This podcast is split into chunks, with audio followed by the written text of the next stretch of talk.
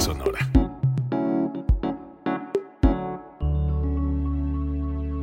Código Libre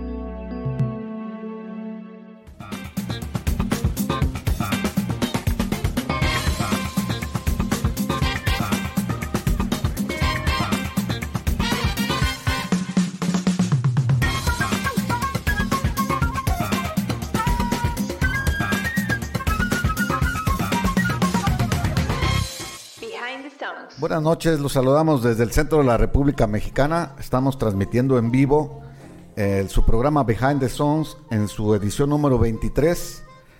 el tema del día de hoy es el feminismo en el pop rock, un poco controversial. Tenemos una invitada de honor el día de hoy, Edith Barragán. Hola, Bienvenida, ¿qué tal? Edith, Gracias. a este programa. Ojalá que te la pases bien como Gerardo y yo nos la pasamos No, seguido. no, claro Mi compañero Gerardo Ortega también lo saluda. Buenas noches, buenas noches Edith, muchas Hola, ¿qué gracias por estar este, con nosotros. Edith es colaboradora de Código Libre eh, en el programa de Resiliencia en Línea Así es. y también le gusta la música y creo que le gusta mucho la cultura pop, entonces yo creo que vamos a tener una, una charla muy amigable, ¿no? Pues así lo esperamos. Aparte, es necesario que esté una mujer el día de hoy, que el tema a hablar es el feminismo en la música, Sí. la música moderna, más orientada hacia el pop y rock. Entonces, es indispensable la opinión de una mujer No, para pues, mí. en- en para este mí es caso. un gusto estar aquí con ustedes y con toda la gente de Código Libre.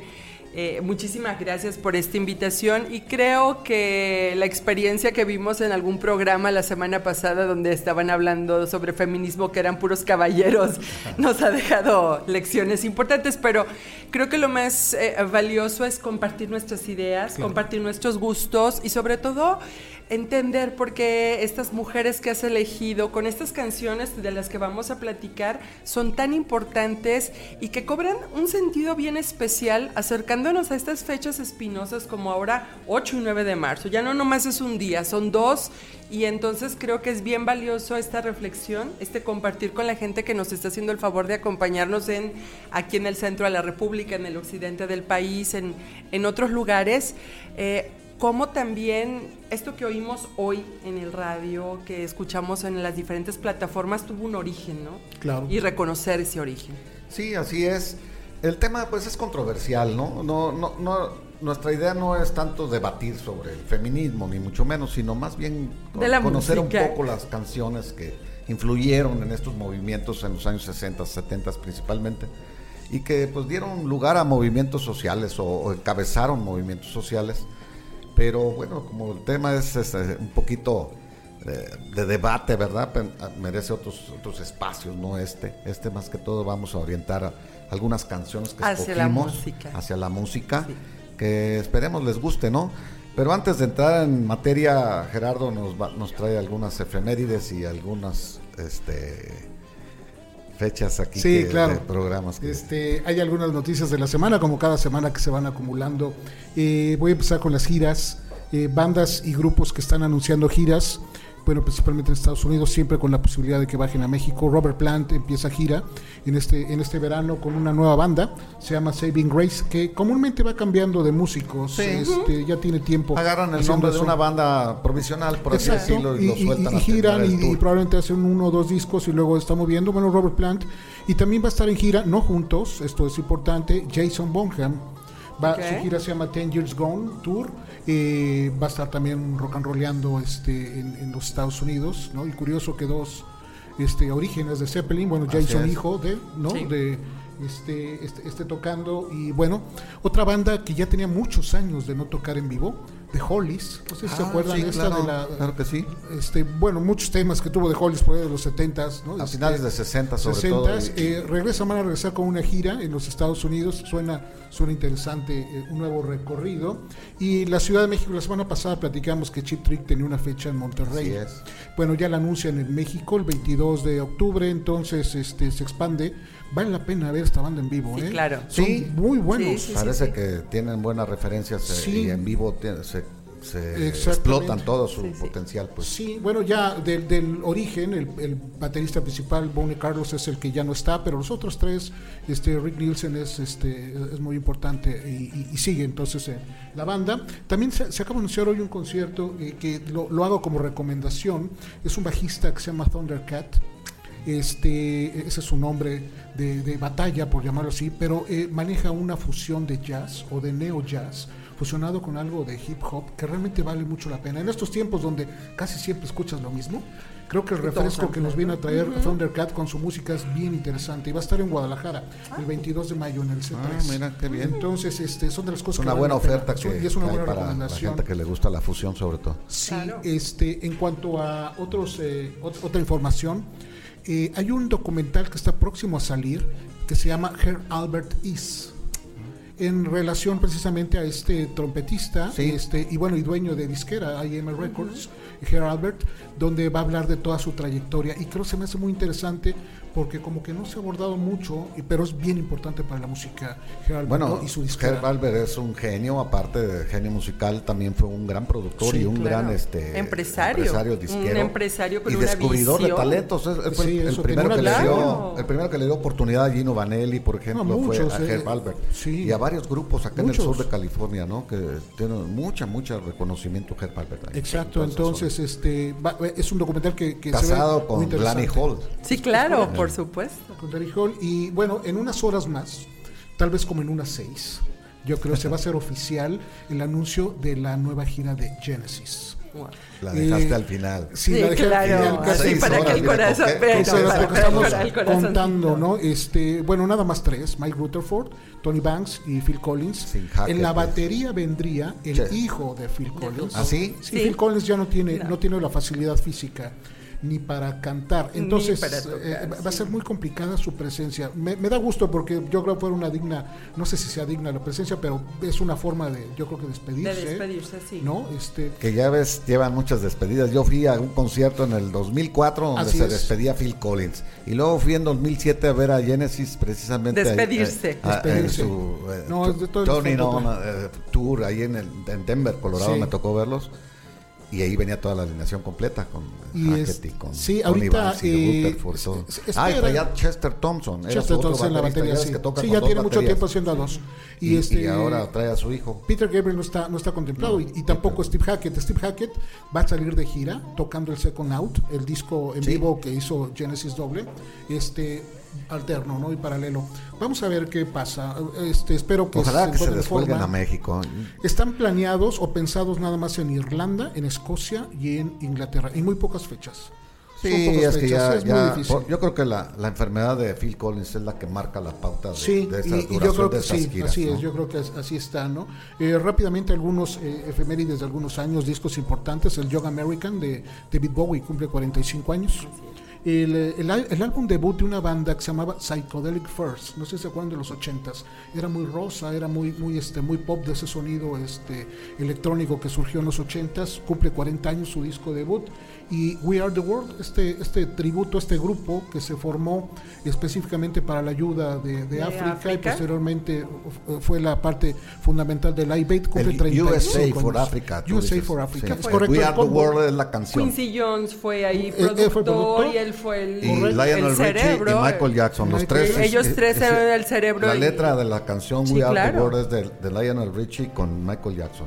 Es y, la- correcto. y el arreglo musical es de Quincy De Quincy Jones, sí, claro. Y este, bueno, pues esos son los datos que tenemos eh, por ahora. Esperemos que suceda más para la próxima, próxima semana y estamos listos para entrar al tema.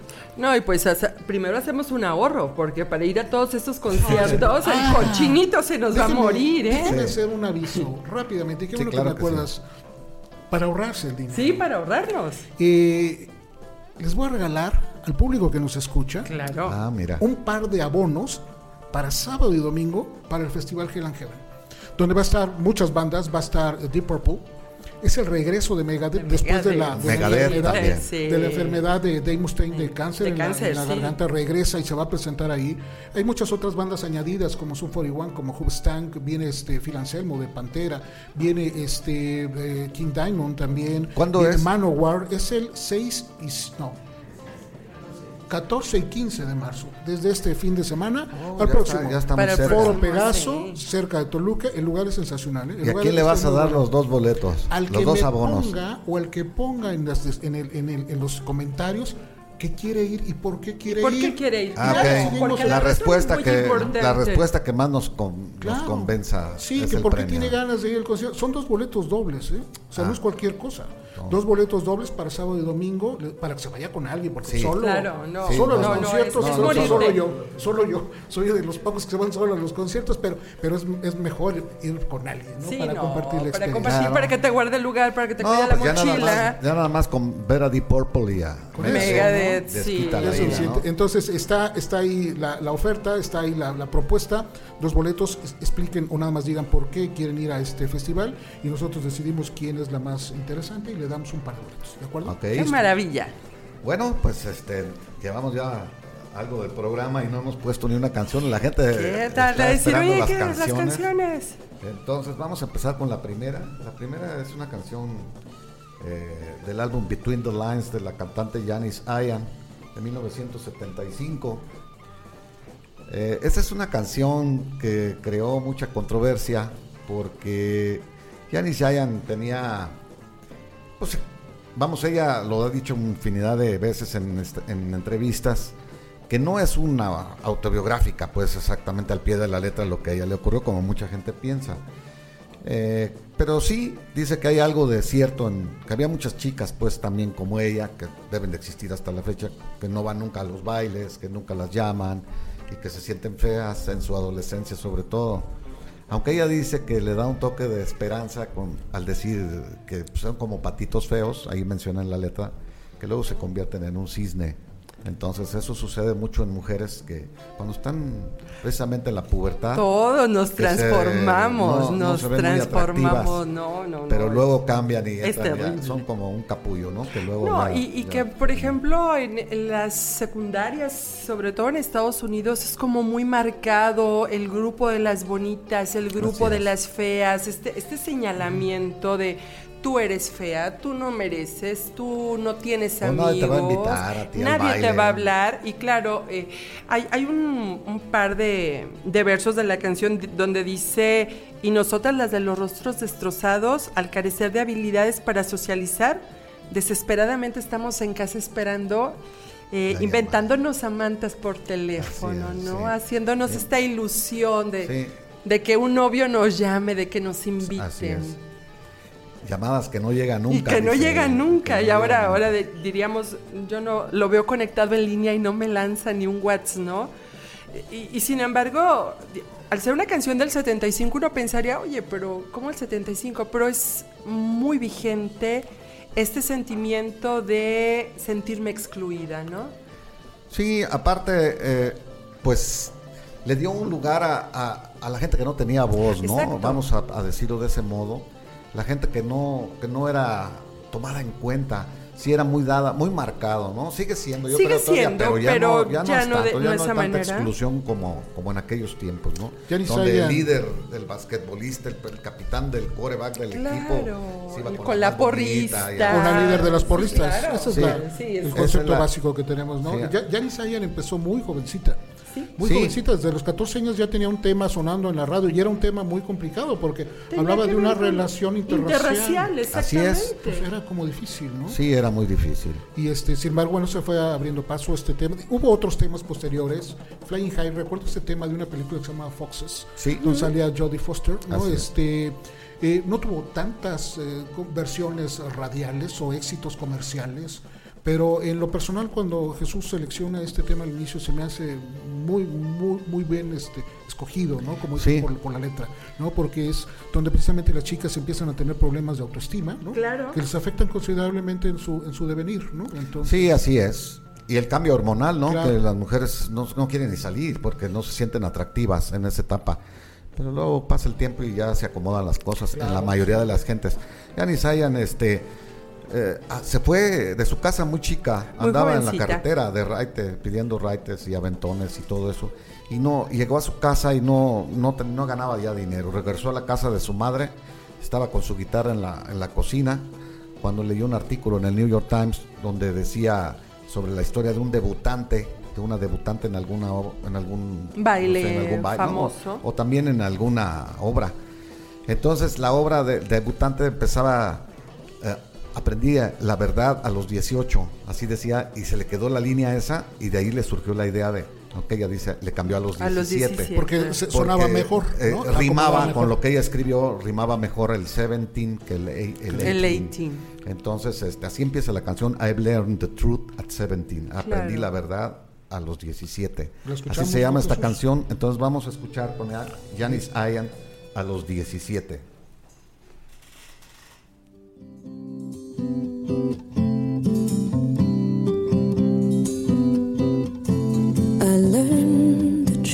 At seventeen their love was meant for beauty queens and high school girls with clear skinned smiles who married young and then retired.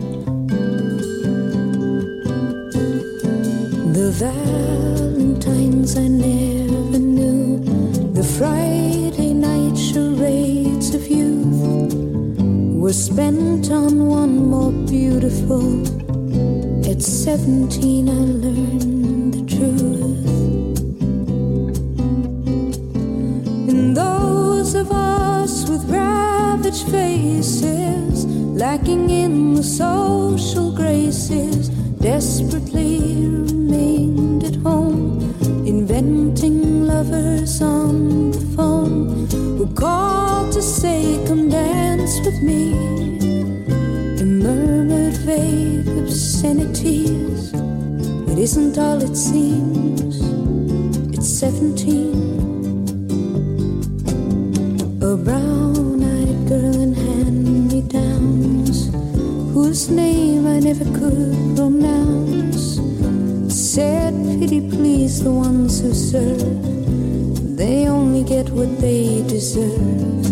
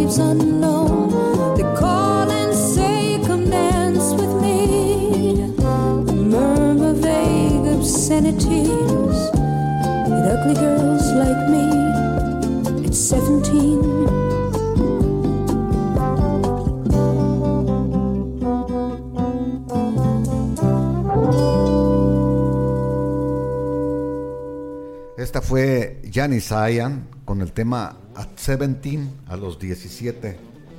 Eh, ¿Qué les pareció? Es preciosa, número uno en el Billboard. Sí, y aparte le gana el Grammy a Linda Ronstadt y a Olivia Newton-John cuando ella estaba en la cúspide su de, apogeo. de- de su carrera. Sí, ganó la mejor presentación vocal femenina el Así Grammy es. en 1975.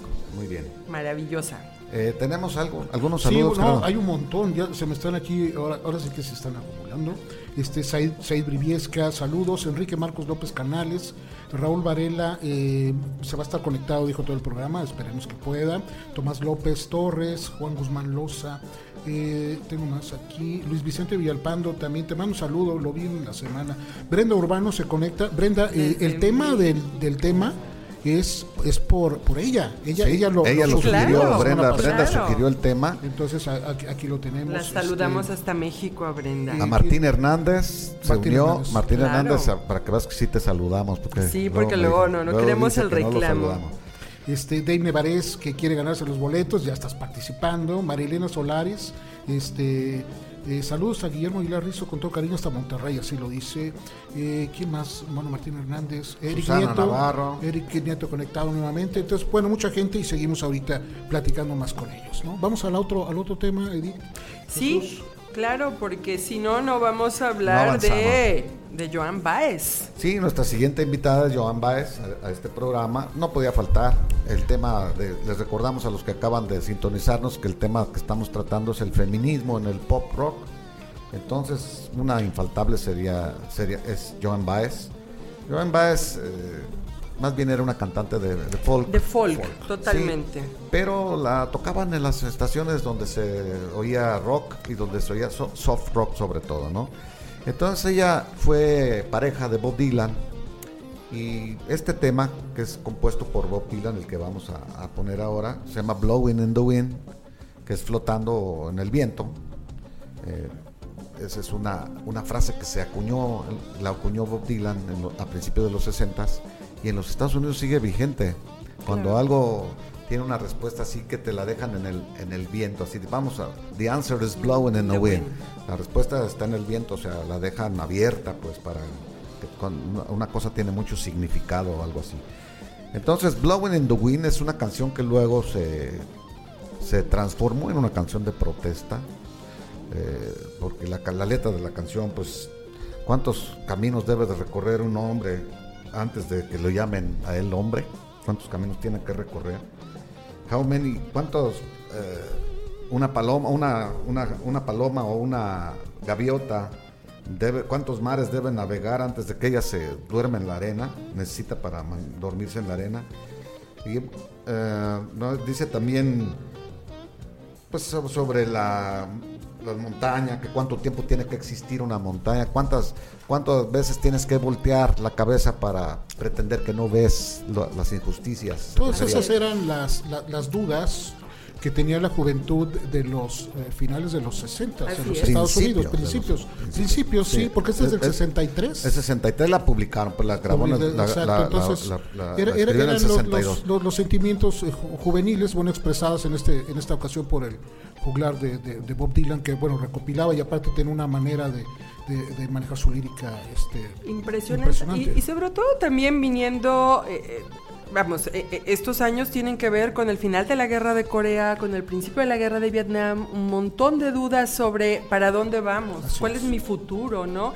Y claro, todo el movimiento folk que viene a darle fuerza al movimiento hippie y figuras como Dylan, figuras como, como Joan Baez vienen a darle... eh, Solidez y legitimidad solidez. y solidez al movimiento. Sí, así es. De hecho, el- la marcha de los, de los derechos civiles de, de Martin Luther King, este fue su himno de ellos. Así es. Esto fue su himno. Yo, ah, Bob Dylan tenía una costumbre. Él, él cantaba sus canciones antes de grabarlas en disco para evitar este, versiones, que no la cantara alguien antes que él. Ese era su objetivo. Entonces él las cantaba en sus conciertos. Se, se presentaba en Greenwich Village, ahí en Nueva York, en bares pequeños. Ahí la, ahí la, la estrenó, de hecho. Entonces, este, Joan Baez empezó a, a- a presentarse también. Todavía nadie sabía quién era Bob Dylan, por supuesto.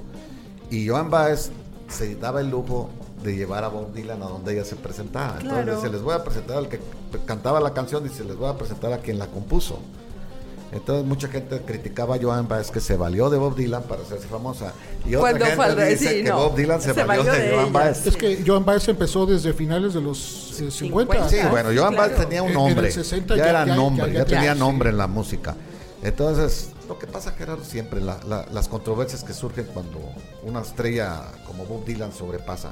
Por cierto, estamos hablando de un premio Nobel de literatura. de literatura y justo por estas estas construcciones que, que tú mencionabas hace ratito Jesús eh, por ejemplo una parte importante dice cuántas orejas debe un hombre tener antes que pueda oír a la gente llorar Así es. ¿no? cuántas muertes se necesitan hasta que él sepa Que demasiada están- gente que ha está muriendo, muerto, sí. claro entonces ahí también te das cuenta de este trabajo poético de, de Dylan que ha sido muy criticado por puristas en la literatura sin embargo la trascendencia de su trabajo ahí está y aquí está con nosotros Bueno, ¿no? la- esa es otra controversia, pues Bob Dylan, vamos, ganó el premio Nobel de literatura no por guapo ni por otra No, cosa. no, bueno, no, no. Para, para ganar el premio Nobel de Hay que literatura, publicar no, y aparte y tienes que que, pasas por un por un por- Jurado. ahora sí, por un jurado este, muy estricto. Eh, Simplemente como dijo eh, dijo alguien que lo apoyó en, en- cuando se le criticó que por qué ganaba el premio Nobel, dijo, simplemente Bob Dylan es un poeta que cantó sus poemas, eso es todo. es, punto. Los poetas los escriben, él no nomás los escribió, sino que también los, les puso música, ¿no? Así es. Además. Hay un comentario de Marilena Solares donde dice que Joan Baez es de ascendencia mexicana. Es Sí, correcto, su, es papá, correcto. su papá era poblano. así es de ascendencia este, mexicana y fue un trascendente este, físico sí su, su padre, ¿no? Entonces, y aparte también Joan Baez participa en Woodstock así es y participa también en Live Aid, lo mismo que Carlos Santana. Entonces, ellos con ascendencia mexicana son, este, participan en los festivales quizás más importantes que haya habido en la, en la historia, ¿no? Bueno, ah, considerando que también en, en, en Live Aid hay otro mexicano que participa, este Pedro Ortiz, que, es, eh, que era el que tocaba las percusiones con David Bowie, pero bueno, son, son mexicanos que, bueno, y ella ha sido orgullosa eh, este, de, de su origen. sí jamás Muy lo ha negado Sí, jamás sí. lo ha De, negado de hecho, tiene, tiene un disco en español que se llama Gracias a la Vida, Así donde es. hay Así es. canciones de Violeta Parra, de Víctor Jara, de este Sí, de la trova, de, de trova, trova, cubana, trova latinoamericana. también este, Trova Incluso latinoamericana. hay sí. algunas versiones de esta canción que vamos a escuchar donde hay parte del estribillo que viene en español. Así es. Sí, hay varias versiones donde Sí. ella canta en español y pues ella Nos dice está- José Ramos, desde La Paz, Baja California, que esta de Blowing in the Wind, la que vamos a poner con Joan Baez, se sigue cantando en los bares en, el- en el sur de California como siempre, es, en es- todos es lados. un clásico. ¿La Entonces vamos a Es escucharla, ¿no? Blowing in the Wind con Joan Baez.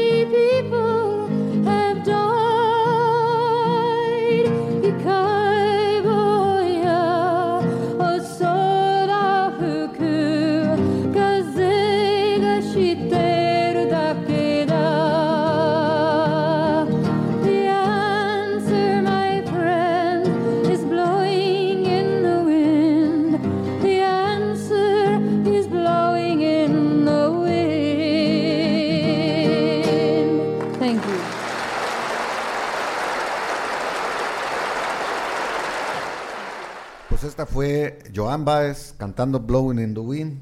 La revista Rolling Stone la puso en el número 14 de las 500 canciones mejores de todos los tiempos. Para que vean. Como canción. Como, Como canción, canción, sí, la versión de. Bob Dylan. Sí. pues, estamos Sí. hablando de la versión de Bob Dylan. Pero bueno, la puso muy cerca. de Claro. Las primeras 14 de todos los tiempos. Muy bien, vamos a seguir.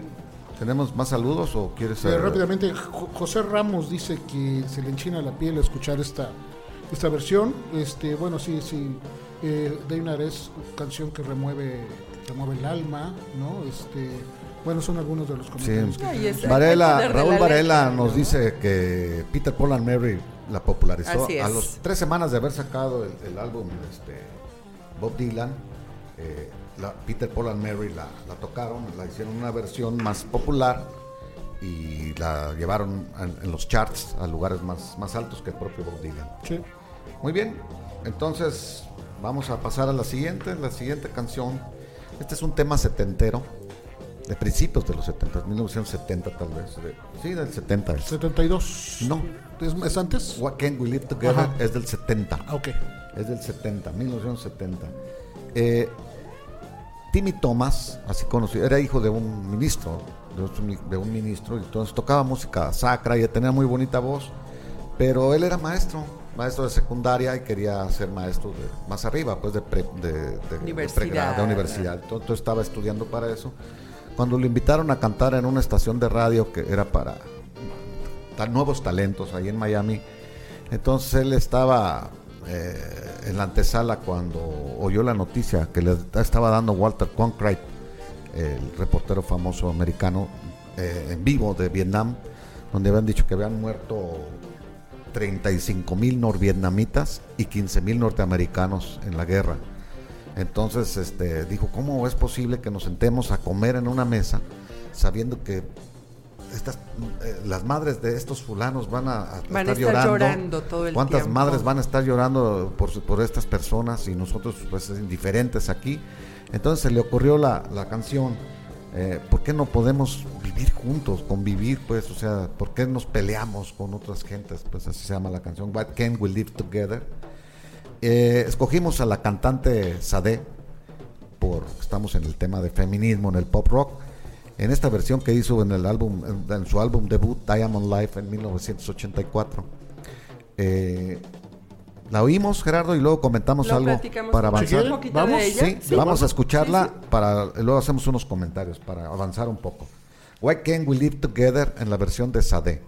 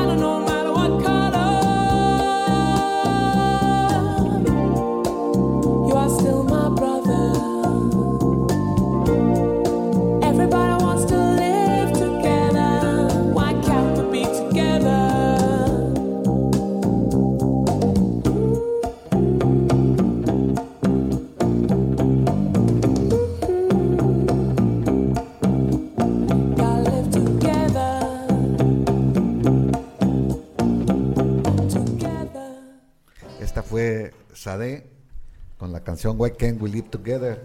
Sade, como también se Sharday, le- pues ese se llama el su- grupo. su Hay nombre, que ¿no? decir que ese es el grupo que se llama Sharday, así se hace llamar. Es un- Porque ella se llama Elena. Porque ella se llama Elena, pero. no- bueno, Helen, perdón. Helen. Bueno, Sí. Este, este tema es el, el último track de su disco debut, del Sí. Diamond Life, como comentas, es el Diamond último. Con eso cierran el lado B, último, Sí. ulti- último tema. Y también fue, eh, bueno, este tema de, de Timmy Thomas fue coveriado por muchos otros. Ha Así sido es. coveriado por muchos otros, como este María Moldavur, no sé si te acuerdas, este, de los 70s. eh, y, pero también hay una versión más reciente, por ahí del 2016-2015, de un canadiense que se llama Drake. Está Sí, como muy que- popular, que él es muy que- que- popular. que sacó un tema que se llamaba eh, Hotline Blink, es un y el sampleo es precisamente Es de, este, de este tema, ¿no? Entonces, bueno, actualizan de alguna manera los ritmos pasados. como- MC Hammer también la, Ah, también. la versión También. del 91. Sí, también, sí, con sí. mucho éxito. Stevie Claro. Wingo también tiene una versión muy buena. Stevie Wingo tiene una versión de esta. Sí, muchos que aunque no la hayan grabado en conciertos en vivo, En la conciertos, tocan. y la aparte tocan. que la letra sigue siendo muy vigente, Sí, ¿no? pues sí, Digo, los- ya ven que los americanos siempre están en guerra. No, total, Sí. ese te- Total, el tema y la letra es Sí, para es cualquier total. época. Así es. Tóquese en cualquier día. Yo en me acuerdo que había, eh, dominaban en la radio estos dos temas en, en el 70, ustedes todavía no nacían casi. Este, no, todavía no. el 58 que vivíamos acá en Guadalajara, eh, estaba la de Timmy Thomas, Why Can't We Live Together, y estaba la de War, de Edwin Starr. Ah, ok. Claro. Esas dos salieron juntas en el 70, son, son temas del mero 1970. Entonces se oían muy seguido porque Claro. llegaron al número uno las dos. Y que esta versión, bueno, tiene todo el toque del Britpop de los Sí. del 85 cuando Duran Duran, Spandau Ballet Ah, sí. eran bandas de la época y también esta incorporación de ritmos africanos que de alguna manera caracterizó mucho toda la trayectoria de Sade en su en su mejor época, ¿no? Y hay que recordar que es- el grupo Sade es un grupo, eh, Sade es la vocalista, pero así se llama el grupo. Eh, es muy ecléctico. Tiene Sí, negros, sí, sí, tiene gente de, de origen africano y Claro. de origen eh, este, jamaiquino. Sí. Entonces le da ese toque, el- aunque el director musical es inglés, ¿no? Muy británico, muy, muy ochentero. Muy ochentero sí. totalmente, muy de ese Sí. pop ochentero. Saludos rápidamente a, a- a Mariana que se acaba de, de conectar. Este Eric Nieto este ta- también está, le gusta mucho mucho Sade. Eh, Raúl Varela, eh, magnífica canción matizada en la voz de su admirada Sade, admirada por todos. Luis Vicente Villalpando no había escuchado esta versión, yo creo que le, que le gustó. En fin, son algunos de los comentarios que tenemos. Y vamos a otro tema más, Jesús. Vamos a avanzar un poquito. Bueno, Con la llegamos reina, a la reina del a sol. la reina. La reina del sol también, que ella también fue una eh, adalid o un estandarte de los movimientos, eh, los derechos civiles en los 60. Estamos hablando de la señora Aretha Franklin. Arita Franklin. Eh, esta canción que vamos a poner es su... su- El himno. eh, y es con la canción que ella se catapultó a la fama. De, es, se llama Respeto, Respect. Esta es una canción que compuso Otis Redding. eh, la compuso eh, do- dos años antes. Sí, en Eh, hay que 65. recordar que Otis Redding falleció muy joven en un accidente aéreo de 27 años. Eh, entonces, este, él mismo dijo, esta canción me la robó una chica, todavía no era nada, conocía a Aretha Franklin, me la robó una chica y, y la mejoró.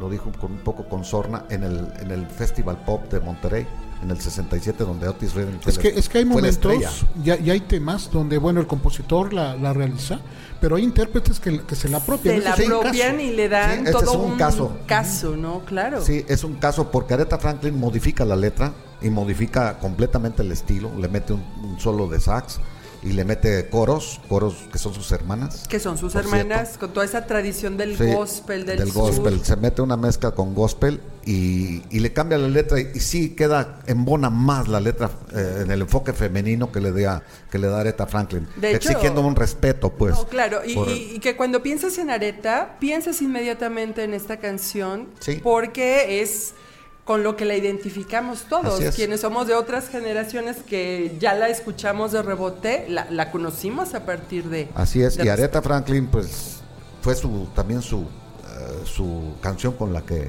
se hizo famosa en todo el mundo, ¿no? Hay una, hay una frase que comenta su, su productor este, Jerry Wexler, que era el productor precisamente de este tema y, ma- y demás temas de Aretha Franklin, donde hacían referencia a que si eh, este, esta letra era por un poco por la carga emotiva que ella tenía o por si tenía algo que le pesaba, ¿no? Y por eso exigía el respeto y, y ella- él decía que no lo iba a exigir porque alguien que no este, iba a permitir ser despreciada era ella. Hay que recordar, lo hemos hablado aquí antes en otros programas, que Aretha Franklin a los 15 años ya tenía dos hijos. Sí. Tuvo un hijo a los 13 años y otro a los 14. Entonces, de padres diferentes. Entonces, pues ella una chica que empezó la vida muy, muy, no tuvo niñez, podríamos decir, y, Claro. y juventud prácticamente. Y, y otra de las cosas que decía Entonces ahorita venía ya muy, ahora sí que motivada a salir adelante. salir adelante. Entonces eso lo manifiesta muy bien en su, en su, en su música. Le, ¿no? le preguntaron en alguna ocasión por qué pensaba que este tema le gustaba tanto a la gente. Dice es que toda la gente quiere respeto. Así es. Esa es una, creo que esto es lo más importante y tal vez esta será una de las frases que me gustaría dejar en el programa. Ahí. Creo que a partir de ello pueden suceder muchas cosas y se pueden corregir muchas otras. Sí, es la base de todo, De ¿no? todo. Es la base para poder este, enmendar los errores, tiene que haber un, un respeto. Eh, le recordamos a la gente que nos sintonizó tarde que el tema del, del programa es sobre el feminismo dentro del pop rock. Estamos honrando a las mujeres que van a, en la semana que entra, tienen planeado hacer un paro, incluso, ¿no? Paro de labores. Hay marchas el, marchas y todo. el eh, día domingo 8 y paro. el feminismo y al mismo tiempo protestando por Así las es. injusticias que han estado sufriendo últimamente el género femenino. Así es. Y bueno, recordar que de Areta en su vida obtuvo 18 premo- premios Grammy, 18. 18, y en sí. el 2014 se le dio el grado honorífico de doctor en artes por es. la Universidad de Harvard. Y algo que quizá no tuvo de chiquita, que fue la educación, el ir a la escuela, pero ha sido reconocida por una de las instituciones más prestigiosas del Así mundo. es, y le hicieron también este un homenaje. Ay, el homenaje es Y- y, maravilloso. cuando hizo, eh, o- donde ella hacen el homenaje a Carol King en, en el Kennedy Center, sorprendió a todo el mundo porque se les olvidó a la gente que era pianista también. ella. Así Entonces es. ella agarra el piano y toca eh, la de mujer, ¿cómo se llama la de Carol King? La de You Make Me Natural Feel, Woman. You Make Me. Feel Like a Natural Woman. Me hace sentir como Sí. una- eh, otro temazo que ella lo, lo encumbró al número uno también. Así ¿Lo es. escuchamos? Entonces ¿Escuchamos vamos a escuchar esta ¿Vamos? canción que se llama Respeto por Aretha Franklin.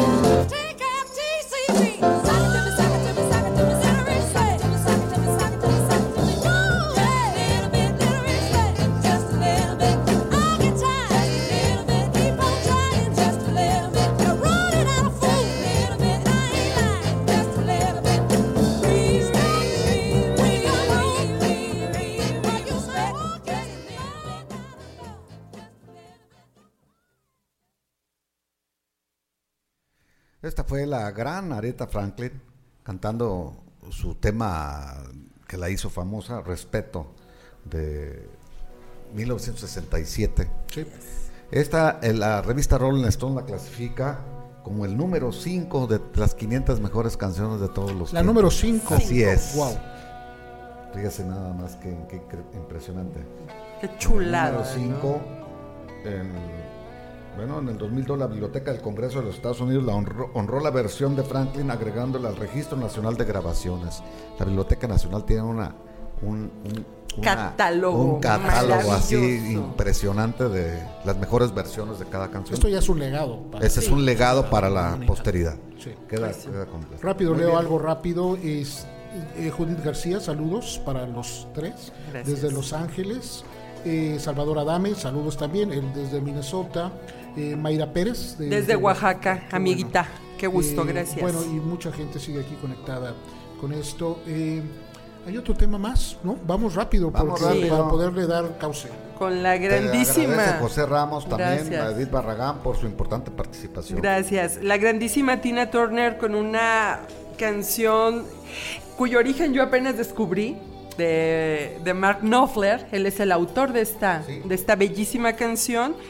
Y que comentabas que cuando él graba la pista de esta canción dice es una mujer que la que la tiene que interpretar. Grabaron, Dire Straits grabó la pista, la música, y cuando él iba a poner la, la voz, Mark Knopfler decidió que no, que esta era una canción que debía cantar una mujer. Entonces se quedó así. Cuando se la ofrecen a Tina Turner, Tina Turner pensó en que se quedara la pista tal como, Tal como cual como estaba. estaba, nada más iba a poner ella la voz, pero por cuestiones este, legales no podían poner, eh, la disquera no, no, no estaba, estaban contrapuestas las disqueras, entonces no podía figurar Mark Knopfler en el, en el programa. Sí, claro. Y lo sustituyeron nada menos que con Jeff Beck, otro excelente guitarrista, y dejaron lo- a los demás participantes de Dire Straits ahí como eh, músicos de la, de la canción. La canción se llama Private, Pri- Private Dancer, que es bailarina privada. Es también del, del álbum, se desprende del álbum del mismo nombre, de 1984. 84, sí, cuando ya Tina Sí, Turner cuando es- Tina Turner resurgió resurge, de la ceniza resurge de las cenizas. al superestrellato. Ese álbum la volvió a poner en el, en el, en el escalafón más grande. No, no, y que al final de cuentas, de- de- vamos, este disco la lleva a una gira mundial exitosísima y aparte, bueno, le permite asegurar ese par de maravillosas piernas en una cantidad de millones de Así es. dólares fabulosa. Cambias un poco ¿no? su, su aspecto, la melena Claro. que se volvió clásica. Que por cierto, la- cuando la fuimos a ver en vivo allá en, en Phoenix, vendían melenas afuera. Y yo no me animé a comprar una, pero luego cuando me decidí, ¿cómo? regresé ya no había ni Ya una. no había y me arrepentí porque todos a mi lado traían, traían Esas melenas a la- a la, maravillosas, Turner, ¿no? ¿no? Que también es una mujer icónica dentro Sí, de la escena bueno, del rock tiene de- una y historia su historia, ¿no? Muy sí, Tina Turner, vamos pues, su fuerte del rock and roll fue en los 60 con, como compañera de Ike Turner, que era su esposo. Sí, Tina Turner, que, que, bueno, ese no es su nombre original, ¿no? Ann, Ann May Bullock es su, Sí. su nombre. El apellido Turner lo toma Es precisamente por. Ike. Así es. que cuando hacen pareja, hay que él era eh, el exitoso, bueno, ya Sí, tenía más nombre. De hecho, era corista de él sí, primero, ella ¿no? entra y Ann era su nombre primero, después Sí. se, se fusionan. Y, y la vida que vivió, lo pueden ver en varias películas, Hay varias biopics, hay películas libros, de hay muchas historias. La vida eh, tormentosa que vivió al lado de Ike es, es, es digna de, de recordarse para que no vuelva a suceder. Así Creo que es. eso es una de las cosas importantes. Por eso Ella también la escogimos, permitió- ¿no? La, vida, la Tina Sí. Turner la escogimos. Más pues, por eso. más por y el eso. tema, bueno, que también tiene un fundamento. Pero lo que ella sucedió es lo que no se debe de permitir. ¿No? El Claro. abuso físico, el, el abuso psicológico. Ella le tenía miedo. Miedo, Pánico, pavor, sí, porque pavor. le llegó a tirar balazos a las Sí, piernas. Sí. así, Entonces ya, ya atentaba era- contra él- su le vida. tenía terror, incluso. sí, ya atentaba contra su vida y hasta que un día se animó. Se escapa, se literalmente escapa, se pero escapa. aparte se, se previno, con, habló a la policía, habló a más gente para, para que la protegiera, ¿no? No, Y no, o sea, la le hicieron una de lo primero que decir. hicieron con Ike Turner fue una orden de restricción, que no se podía, no se le podía acercar a Tina Turner en lo que se tramitó divorcio. Y todo. después le fue declarada un, un sin- este, o sea, problemas de bipolaridad en su personalidad a Turner, que, que, bueno, original, que, que no Sí. es un motivo, pero a fin de cuentas así queda. Este, Turner murió hace varios años ya y se le preguntaba, a- bueno, se le quería preguntar a Tina Turner si tenía alguna declaración. Ella dijo, hace No. 30 años que no sé de él, no hay declaraciones. Y a- a- llegaron a un acuerdo también de que no se iban a declarar nada en el juzgado. O sea que estaba a fin de prohibido cuentas, hablar uno del otro. repartieron y cosas, al mismo tiempo. Tina Turner lo perdonó. O sea, al última vio por él un poco. un aunque no lo, no lo No lo habló con ella, público, pero quizás, estaba al sí. pendiente Sí, de claro. que no le faltara nada, porque pues de todos modos, cuando ya perdonas con plenitud, Claro. este, queda gratitud. en- No, y que, y que al final ella pudo re- rehacer su vida, relanzar su carrera y bueno, En uno de los ahora acuerdos importantes, ahorita me estoy recordando, fue conservar el apellido Turner. Turner, claro. Entonces, eh, el- en el acuerdo en el juzgado le permitió a Turner con condiciones también de que tuviera regalías en algunas cosas. Que, Ahorita ella ya tiene 80 años. Sí. Ya, ya tiene problemas de salud. ya- Ya. está- Sí, ya, tiene, pero- tiene un cáncer intestinal, ha tenido algunos este, creo que derrames, este, problemas de riñón, ¿no? Sí. Este, bueno, pues ya, ya la edad está y bueno, difícilmente va a aparecer una escena nuevamente, quizás un homenaje, algo físicamente, pero ya tiene tiempo que públicamente tampoco se le, se le ve. Sí, y esta bailarina privada que vamos a poner, Private Dancer, está basada o es eh, la historia de una prostituta o de una mujer que toca Que baila. que ahora le dicen table dance a todo, ¿verdad? Pero una bailarina en donde pues dice que la letra de la canción que, que lo hace por dinero Claro. y que no se involucra sentimentalmente con los clientes. Ella, los hombres vienen por placer y yo se los doy. Así dice la canción. Y cobro. Eh, cobro, me dan dinero, junto dinero y tengo pensado hacer una familia, irme a vivir junto al mar, un sueño pues de, Así de- es. de- de todas ellas y quiso dignificar un poco el oficio Mark Knopfler al escribir esto. Por eso sí le queda mejor escuchamos. A la voz de una mujer. Claro, por supuesto, con toda no, esa no. fuerza. ¿no? Vamos a escuchar Private Dancer de Tina con Tina Turner de 1984.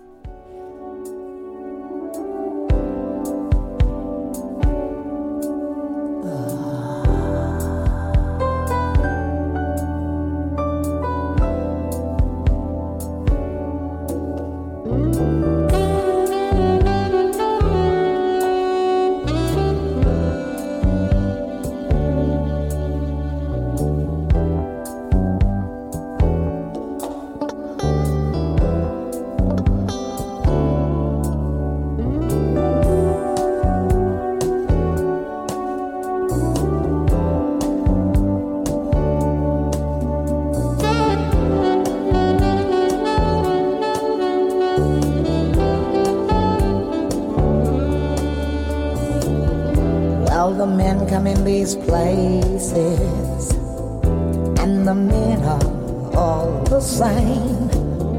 You don't look at their faces, and you don't ask their names. You don't think of them as human. You don't think of them at all. You keep your mind on the money keeping your eyes I'm your private dancer, a dancer for money. Do what you want me to do. I'm your private dancer, a dancer for money, and any old music will do. I wanna make a million dollars. I wanna live by the sea. Have a husband and some children. Yeah, I guess I want a family. All the men come in these places, and the men are all the same. You don't look at their faces, and you don't ask their name.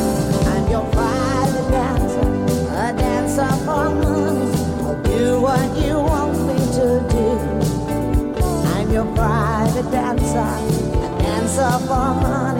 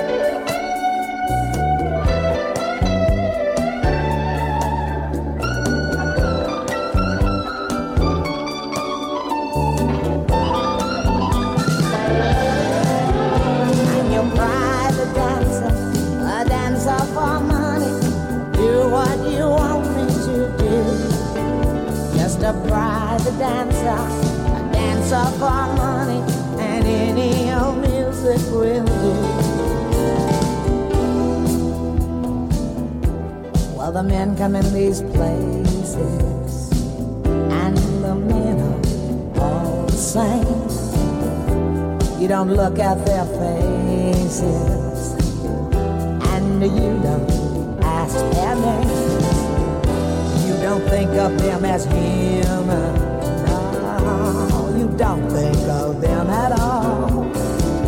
You keep your mind on the money keeping your eyes on the wall and your private dancer, a dancer for money. I'll do what you want me to do. I'm your private dancer, dancer for money. Any old music will do.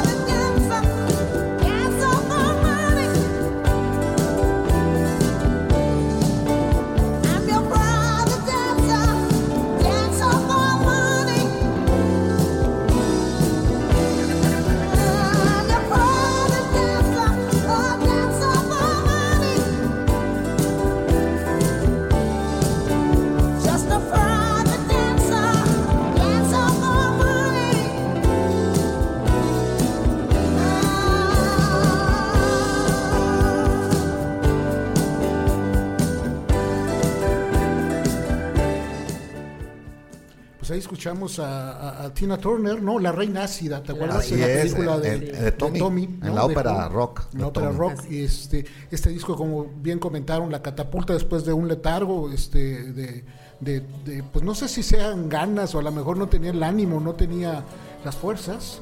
Pero este disco la, la vuelve a poner en el, en el candelero, después ya hizo hasta una película. Hizo Mad Mad, Mad 3. Tres, la y de hecho ella hace la música y el tema principal de la película. Sí. Ella lo hace y bueno, eh, es maravillosa su actuación. eh. Ella sin ser actriz. Actriz, bueno, Bueno, una película de Mad Max no, requiere mucho este dote histriónico, pero sí es una película muy entretenida y la música, la, el tema principal lo canta ella. Así es. Quiero, quiero darle la, la- la bienvenida a Gwen Saldaña que nos visita ahorita en cabina. Muchas gracias por venir. Ustedes la han visto Gracias, seguramente Wendy, en las cápsulas.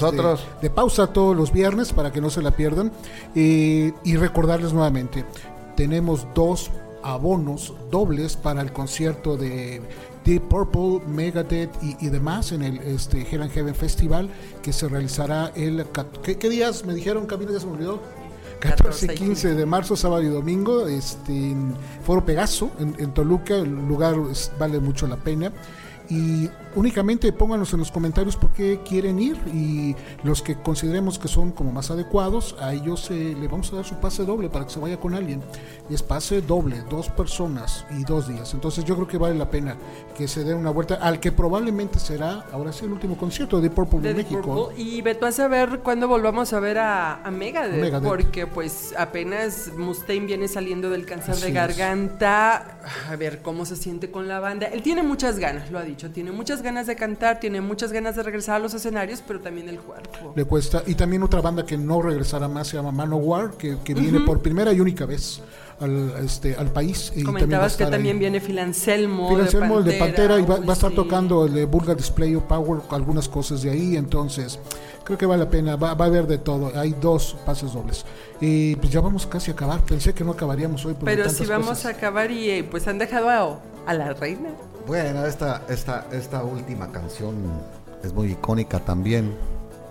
Eh, los hombres tenemos fama en general, en ese tiempo sobre todo, en los 60 cuando se hizo esta canción, se hizo a principios. En 1960 la escribió Carol King y Jerry Goffin, que era su esposo. Así es. Entonces, este, la canción se llama Will You Love Me Tomorrow. Luego le agregaron, ah, porque en una de las frases dice Will You Still Love Me Tomorrow, que quiere decir, me vas a amar todavía. Todavía mañana. Porque los hombres dicen que prometemos mucho cuando queremos algo y luego ya que lo conseguimos se nos olvida lo que prometimos. Eso es lo que mandaba de mensaje Carol King. que en muchos sentidos es cierto, porque cuando se acaba la pasión, que entra la realidad, hay muchas mujeres sobre todo, pues que son minimizadas o despreciadas en ocasiones. Y esto es lo que quiso dejar muy claro ella. Me- a ver, tú dices que me quieres, pero cálmate. A ver, me vas a sí, amar una vez que termine, todo, cuando ya Sí. salga el sol. Y lo dice en verso, es una canción Es una bellísima. canción hermosa. Te la voy a decir rápidamente la letra. Tonight you're mine completely. Esta noche vas a ser mía completamente o mío. You give your love so sweet. Me vas a dar todo tu amor tan dulcemente. La, la luz, esta noche la luz del amor en tus ojos está en tus ojos, pero me vas a amar mañana. Bueno, ¿Qué pregunta, en su No, primer no, verso. maravillosa. Ese es el último tesoro que tenemos. O, o es, o es solo un momento de placer. Puedo cre- creer en la magia de tus suspiros, pero me vas a amar mañana. Este, Esta noche, con palabras no, no habladas, me vas a decir que soy la única, que soy la the only one. Pero mi corazón ya va a estar roto cuando el sol se encuentre con la mañana, dice el verso ese. y este es un tema que tiene eh, 60 años. Sí, Es de 1960. es del Así 60. es. O sea, que esas frases sonaran, ¿no? O, o retumbaran y, y- y sonaran en un radio, se me hace como Fuerte. Como fuerte, ¿no? Fuerte. Y aparte, eh, eh, fue hecho para un grupo vocal de Shirelles, que Sí. era un grupo de mujeres, ¿no? Que Ellos lo agarraron y lo llevaron al número uno. Sí, sí, Nada sí. más. Y bueno, Aunque también era en otro ritmo. Este sonó igual covers con muchos otros, ¿no? Yo recuerdo una muy buena versión de Brian Ferry, el de Roxy Music, que me gusta mucho, pero eh, el tema Will You Love Me Tomorrow termina con un signo de interrogación. Así Yo es. creo que lo prudente en estos tiempos es quitarle el signo de admiración y que se convierta en una afirmación. Que- que De sí. hecho, hu- hubo una contestación y decía, te voy a amar siempre. O sea, no Claro. nomás mañana, sino todo Hay un el tema de. Tony Orlando que Así hace es. como una respuesta. que hace una esto, respuesta ¿no? a esta, a esta pregunta, ¿no? No, y bueno, Entonces, y esta Carol- canción sí, que la- es le dijeron a Carol King, ¿por qué no la grabas tú? No, Entonces, pero yo de- cómo la voy a decidió grabar. grabarla en su gran disco Tapestry en 1971, que incluyen canciones que también llegaron al número uno como, como It's Too Late, que llegó al número uno. Y Will You Love Me Tomorrow, la versión de Carol King con John Mitchell y James Taylor en los coros. James Taylor acompañándola con la guitarra acústica, acústica Danny Korchmar en, en la guitarra eléctrica, eh, Russell Conkel en la batería y este Lee Sklar en el bajo. Aparte este álbum Tempestry estuvo 15 semanas como número uno en 1971 y ese récord duró hasta que llegó Whitney Houston con su disco aquel Sí. famoso, pero vamos, es Fue mucho tiempo y fue es una mujer que fue relevada por otro tema de una mujer. No, y, y que aparte digo, ella forma parte del Salón de la Fama del Rock, Carol King, y Oh, sí. también forma parte del Salón de la Fama de los compositores, es decir, está en dos salones que son muy icónicos, muy representativos de la, de la Muy cultura. reconocida, Carol King, muy reconocida. sí, por le han hecho homenajes y le, le han hecho muchísimas cosas eh, con la cantante. con la- 25 hasta musicales. álbumes. No, no, musicales, no, le han hecho musicales a la vida de Carol King, ¿no? Se supone que tiene ya más de 118 éxitos del pop Así es. que empezó- reconocidos. Empezó a, a componer desde muy chica. Ella era compañera de la primaria de Neil Sedaka en Nueva York. Eran compañeros de banco. Sí, sí, amiguitos. Entonces desde chicos compu- compusieron los dos grandes compositores. Neil Sedaka también ganador de muchos Grammys y- y, y maravilloso. números uno. Entonces un día se retaron. Tú componme una canción a mí y yo Y otra yo a te ti". contesto Entonces Neil Sedaka compuso la de O Carol, Carol. a- en honor de Carol King. Nomás que la pusieron sin la E. Carol lo escribe como Carol. Ajá. Y este le pusieron O Carol. Carol, sin pero la E esa, final. pero esa así le escribió Así es. Neil Sedaka. Y Carol King le respondió con Con Will You. Love Me Tomorrow. Aunque no menciona a Neil Sedaka porque pues Neil Pues, Sedaka era- aparte tenía fama de gay pues todo el tiempo. Pero eh, esta canción le dijo esta no compuse la que te- la que me pediste pero compuse esta otra. Toma. No, qué maravilla. Pues este, este es el único programa de código libre de una hora que dura una hora veinte. Es una maravilla. veinticinco, ya, ya nos pasamos bastante. Preguntan si vamos a poner a Patti Smith. Eh, Mariana, Eh. si vieran cuántos nos quedamos. Sí, Patti no, Smith, no, no. Johnny Mitchell, El- este, Judy Collins, este, no, infinidad de gente que pudimos y tanta gente que tiene Incluso este, por lista alfabética, ¿no? Sheryl Crow, este, Crow, infinidad de- Dolly Parton, gente que ha escrito muchas canciones este, Raitt, en, pro, montón. en pro de los derechos de las Ricky mujeres. Lee ¿no? Jones, este, Laura Nairo, en fin, hay infinidad que se nos quedaron y porque pues el tiempo es así también corto para nosotros, ¿no? Muy bien, Pues- hay que des- despedirnos.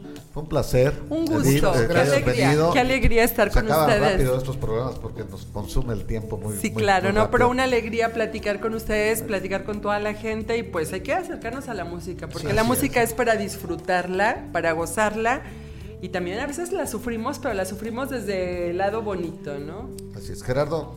Gracias. Agradecer también a- Y agradecer a la cabina. Jaime Juan, agradecer a Felipe, agradecer a Marco y bueno, y, y Wendy Y también que está, nos yo creo que los podcasts, ¿no? Claro, gracias, Wendy, por Spotify. venir también.